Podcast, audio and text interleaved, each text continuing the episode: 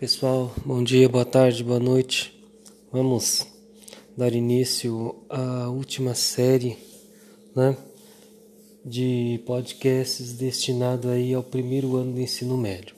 Então, a partir de hoje nós vamos abordar os assuntos, né, do, referentes ao quarto bimestre letivo e serão um pouco, um pouco é, sucintos, né, mas vamos, vamos tentar trazer um, um conteúdo bastante né, rico. Vamos tentar. Muito bem. Nós vamos falar, iniciaremos falando né, sobre uh, o que nos desiguala como humanos. Né? Dentro desse, dessa pergunta, nós vamos analisar três, três pontos de vista né, distintos sobre essa questão da desigualdade. Porque esse é um assunto que é muito, é muito abordado, né? tanto que se trata hoje né? a desigualdade social. Desigualdade social, desigualdade social, tudo é desigualdade social. E essa desigualdade social, ela tem os seus porquês, né? Como tudo na sociedade ou tudo na vida existe o porquê essa desigualdade social ela tem uma explicação. E o que nos desiguala como seres humanos tem a sua explicação também. Né?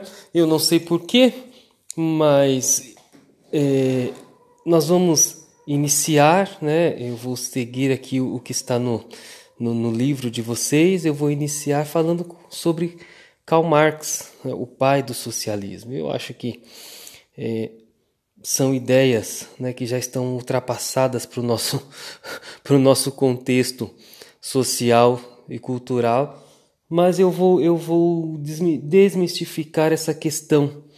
Né? Usa-se tanto Marx, usa-se tanto Marx, parece que há uma, há, há uma, há uma intenção né, de se padronizar o pensamento dos jovens dentro da sociedade para criar uma, uma, uma sensação neles, uma, uma, uma ideologia de que ainda hoje existe a luta de classes. Né? Infelizmente, outro dia num chat eu vi um colega de profissão falando sobre luta de classes. Eu não consigo entender essa luta de classes hoje no século XXI. Não, não vejo. Né?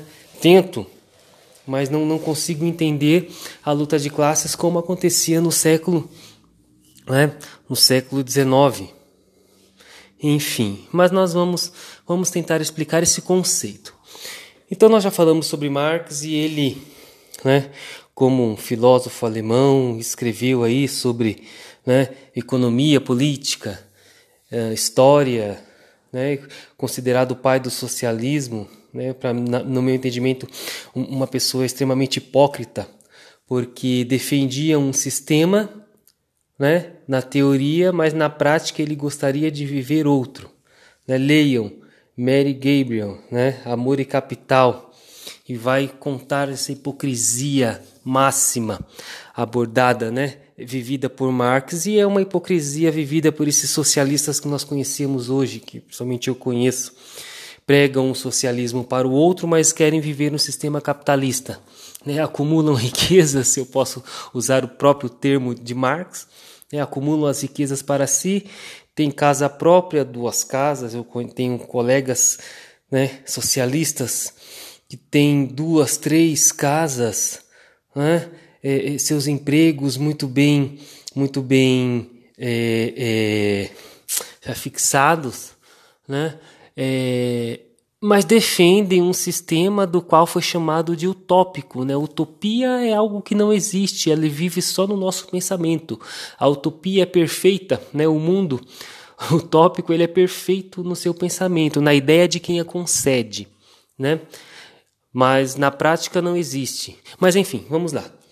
Então, é, Marx ele vai trazer essa questão da, da desigualdade, ele vai levar isso para a questão das classes. Ele traz para o âmbito é, das fábricas, né? da relação entre os, entre os donos dos meios de produção né, os donos das fábricas com as, os trabalhadores, os proletários, o proletariado, né, que são as pessoas que trabalhavam, os pobres que trabalhavam nas linhas de produção. Então ele vai dizer que existe essa desigualdade por conta do capital, que o sistema capitalista é um sistema que perpetua, né, que nasce, que traz a desigualdade e perpetua, ou seja, ele faz com que essa desigualdade sempre aconteça.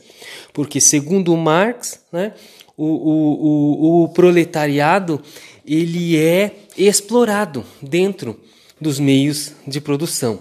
É claro que no contexto né, da, da, da, da, da, da era industrial, né, gente, havia sim né, a falta de leis trabalhistas que amparassem né, os trabalhadores. Isso é um fato, nós não podemos negar isso, eu não posso viver no negacionismo. Existia sim. Porém, né, conforme o tempo foi passando e os próprios trabalhadores foram se organizando e lutando, né, reivindicando seus direitos, esses direitos acontecem, eles chegam. Então, quando eu, quando eu tenho hoje no século 21, estando hoje no século 21, né, ano de 2020, eu não posso enxergar, eu não posso analisar né, a, a, a questão da desigualdade numa ótica do século XIX, né, atribuindo conceitos desenvolvidos no século XIX, quando um contexto social era diferente. É tanto que, aí eu volto a, a, a Durkheim, né? Durkheim diz que a, a sociedade é como um organismo, ela passa por estágios de evolução. Então, se essa a sociedade ela passa por estágios de evolução, eu não posso analisar o século XX à ótica do século XIX. É, desculpa, século XXI à ótica do século XIX. Não tem, não tem fundamentação, não existe coerência nisso. Né? A, a, nós falamos sobre cultura né, nas séries de podcast, na, na, nossa última série, e nós vemos que a cultura ela acompanha o contexto social. Nós somos seres culturais.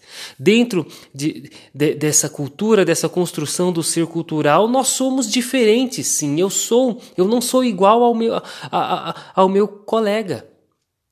E aí são vários fatores que fazem com que essa desigualdade, essa diferença, desigualdade, ela aconteça. Uma delas, né, e, e é a que mais e é a que mais a que mais evidencia isso. E aí nós vamos passar para Max Weber, para Weber, né? Weber ele analisa essa diferença, essa desigualdade através do, do, do aspecto educacional. Ou seja, aquilo que vai que vai trazer a desigualdade entre um indivíduo e o outro é o seu grau de instrução, é o nível de instrução. Né? Weber também alemão, né? ah, é, escreveu sobre economia, direito, filosofia, religião e história e sociologia. Então ele vem trazendo dentro de um, de um aspecto religioso, de uma análise religiosa, ele traz o entendimento de que é, edu, é a educação, é através do estudo, ou da falta dele, né? É, que, e da presença dele, é que vai diferenciar as pessoas dentro da sociedade. Opa, então peraí. Então a questão não é só, como Marx falava, uma questão só de, de, de proletariado, de trabalho. Não. Por quê? Porque quanto mais eu estudar, né? Mais condições de galgar posições melhores eu terei. Né? Tanto que Weber ele traz isso na ética capitalista, é, é, é, a ética protestante e o espírito do capitalismo, né? no seu estudo. Então ele vai ver, ele vai comparar os protestantes, né, aqueles, os, os, os evangélicos no caso, que seriam os protestantes, né, é, e vai analisar os católicos. O protestante né, vem da, da, da do, do movimento de reforma de Martinho Lutero, né, gente? Rompendo com a Igreja Católica. A Igreja Católica exercia um, um domínio cultural, intelectual. E os seus e, e segundo o, o, estudo de Weber, né, as pessoas, os católicos, eles eles estudavam, se dedicavam às áreas de humanas. Já os protestantes, né, ah, sob a ótica, a teologia de a teologia né, da prosperidade ou a teologia da, da predestinação de Calvino, vai dizer que a, a, os protestantes eles, eles se empenhavam nos, nos estudos das exatas. Por quê? Porque eles precisavam ter condi uma condição de vida melhor. Essa condição de vida melhor comprovava que eles eram eleitos. Eleitos a quem? Ao céu. Veja uma questão religiosa aí. Né? Então, uma vez que eles tinham um sucesso aqui neste plano astral, na Terra, isso significava que eles estavam predestinados à salvação. Olha só que interessante. E aí é um aspecto que eu vou romper a questão religiosa e vamos tratar da questão estudo. Então Weber ele evidencia que a desigualdade ela vai acontecer por questões de estudo. Quanto mais estudo você tiver, mais chances você terá de ser alguém na vida. Esse alguém na vida, nós falamos aqui, né, é o sucesso. Né? Você vai ter os maiores cargos, os maiores postos, você vai conseguir né, entrar nas melhores universidades, você vai ter, vai concorrer aos melhores cargos públicos, aos melhores cargos dentro das empresas privadas. Por quê? Através do quê? Através do estudo. Né? Já é, se nós, nós levarmos essa a uma questão de luta de classes, como Marx, né? como Marx é, tanto, tanto falou, não vai haver evolução. Porque Marx pregava o quê? O fim da propriedade privada. Ou seja, o, o, fim das fábricas. As fábricas tinham que ser gerenciadas pelo povo, mas como um, um povo vai gerenciar algo do qual ele não tem conhecimento? Não é? Se não tem conhecimento, não é simplesmente pegar a riqueza e distribuir. Essa riqueza ela tem que gerar riqueza. Marx não dizia isso. Né? Para Marx, a riqueza tinha que ser distribuída e cada um viveria da sua maneira. O que não traz evolução social, traz desordem e pobreza. Tanto que os países né, de cunho socialistas e comunistas, com exceção da China, ah, gente, que a China ela é comunista como política interna, mas ela é capitalista do ponto de vista comercial. Então ela não é um país socialista como um todo. Ela, ela conseguiu unir essas duas questões entre e, e, e transita muito bem dentro desses mundos capitalismo socialismo. Né?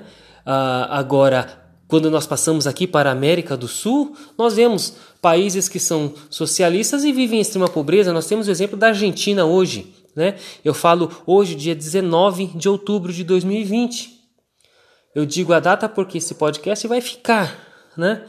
Então a Argentina hoje ela passa, elegeu recentemente um, um governo socialista entrou, né, por conta dessa pandemia que nós estamos vivendo em decorrência do Covid-19, né, fez o lockdown, o fechamento total do comércio, da indústria, está vivendo uma pobreza extrema. E a população pedindo o contrário, mas o governo não cede. É socialismo. Né? Ou vamos na Venezuela, Nicolás Maduro, um Venez... socialismo, ditador, ditatorial. Né? Não abre não abre, não abre o comércio, né? Exerce um sistema de dominação sobre o povo. Cuba, né? que tanto lutou para a revolução, a e, e caiu num sistema socialista que não sai. E outros países, né?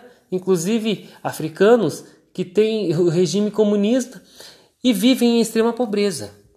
Não existe né, evolução dentro desse sistema que Marx pregou, tanto que foi chamado de socialismo utópico, né, porque dá certo na ideia de quem pensa, mas na prática não funciona. E aí eu trago para vocês uma, uma, outra análise, né, dentro de um outro sociólogo, né, Domenico De Masi, sociólogo italiano fantástico, e ele escreve dentro dessa questão, né, ele vai falar sobre o ócio criativo dentro né, desse contexto de uma sociedade intitulada por ele, que nós estamos numa sociedade pós-moderna, nós rompemos né, a, a era da modernidade. Nós vivemos uma sociedade pós-moderna, pós-industrial. Por quê? Porque nós vivemos hoje a tecnologia. E essa tecnologia que nós vivemos, ela já está sendo inserida em nós. Né? Então, dentro desse contexto, nós, nós temos que analisar também a sociedade através da questão tecnológica. Mas essa tecnologia, ela não vem através de um sistema pregado por Marx. Ela parte, ela vem através de um sistema né, é, defendido por Weber. De qual? Do estudo. A evolução através do estudo. Né? Os, melhores, os melhores cargos, os pensadores, aqueles que estudam para pensar o mundo, dentro da empresa, dentro do capital, e abrange to, todos, todos os aspectos de uma sociedade. E aí nós atingimos hoje a ótica né, de Domênico De Masi e outros sociólogos que o defendem também. Nós vivemos uma sociedade pós no mundo pós-moderno, uma era pós-industrial, sociedade pós-industrial, da qual hoje eu não preciso mais estar inserido dentro de uma empresa para gerar lucro. Olha só que interessante. Daí ele escreve o seu livro Ócio Criativo. Aquele tempo que eu tenho livre, eu posso utilizar para criar intelectualmente. E nós estamos vivenciando essa questão do teletrabalho hoje devido à pandemia.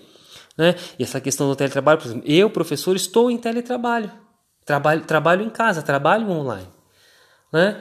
E, e eu tenho mais tempo, né? eu, deveria ter, porque esse trabalho consome muito mais do que o trabalho dentro da escola. Mas a ideia é que dentro desse conceito do teletrabalho você disponha de mais tempo para produzir intelectualmente. E isso é interessante. Por quê? Porque à medida que a sociedade ela vai evoluindo, novos conceitos vão sendo inseridos, vão sendo trabalhados. E nós não, não podemos, como eu disse, analisar né, hoje, século 21, a sociedade dentro do século 21, dentro de um contexto do século 19 defendido por um cara que, que pregava a miséria para, um, para, para as pessoas, mas queria viver um luxo. Né? Uma pessoa que, que dizia que, que a propriedade privada deveria acabar, mas estava de olho na propriedade privada do seu tio, que era podre de rico. Veja a incoerência. Por isso que eu, eu digo que esse sistema e quem defende esse sistema é hipócrita. Por quê? Porque ele não quer a evolução alheia, mas quer a sua própria evolução. Né? Então, dentro desse contexto, nós entendemos que aquilo que nos desiguala né, enquanto seres humanos né, é o nível de educação que nós temos. E haja vista, o Brasil é um país em que a educação básica é gratuita. Né? A partir dos quatro anos de idade, a criança, os pais são obrigados, dentro da lei, a matricular os seus filhos na educação infantil. Com seis anos de idade, essa criança obrigatoriamente ela tem que estar matriculada numa escola de primeiro ano. Ela dá início ao ciclo do, do ensino fundamental de nove anos. Né? Com, ao final do ciclo dos nove anos, né, essa criança ela tem que estar no ensino médio, o de vocês. E saindo do ensino médio, essa, esse, esse adolescente, esse pré-adolescente, ele já deve estar inserido dentro de um mercado de trabalho, dentro do conceito da educação profissional. Aí nós temos as ETECs, as escolas públicas do Estado. Depois nós temos as FATECs, as, as faculdades técnicas. Vejam, o próprio Estado, dentro de um cunho de uma visão assistencialista e socialista, porque é, é o que nós temos, né? Ela, ele vem te dando meios para que através da educação, do estudo, você possa ter melhores condições. É um exemplo né, que nós vivenciando hoje. Quantos alunos têm realmente estudado dentro desse período de março, né, da segunda quinzena de março até hoje, dia 19 de outubro? Pouquíssimos. Então, é, Marx justificava a desigualdade por conta de uma luta de classes, que hoje não, eu não vejo mais essa luta de classes.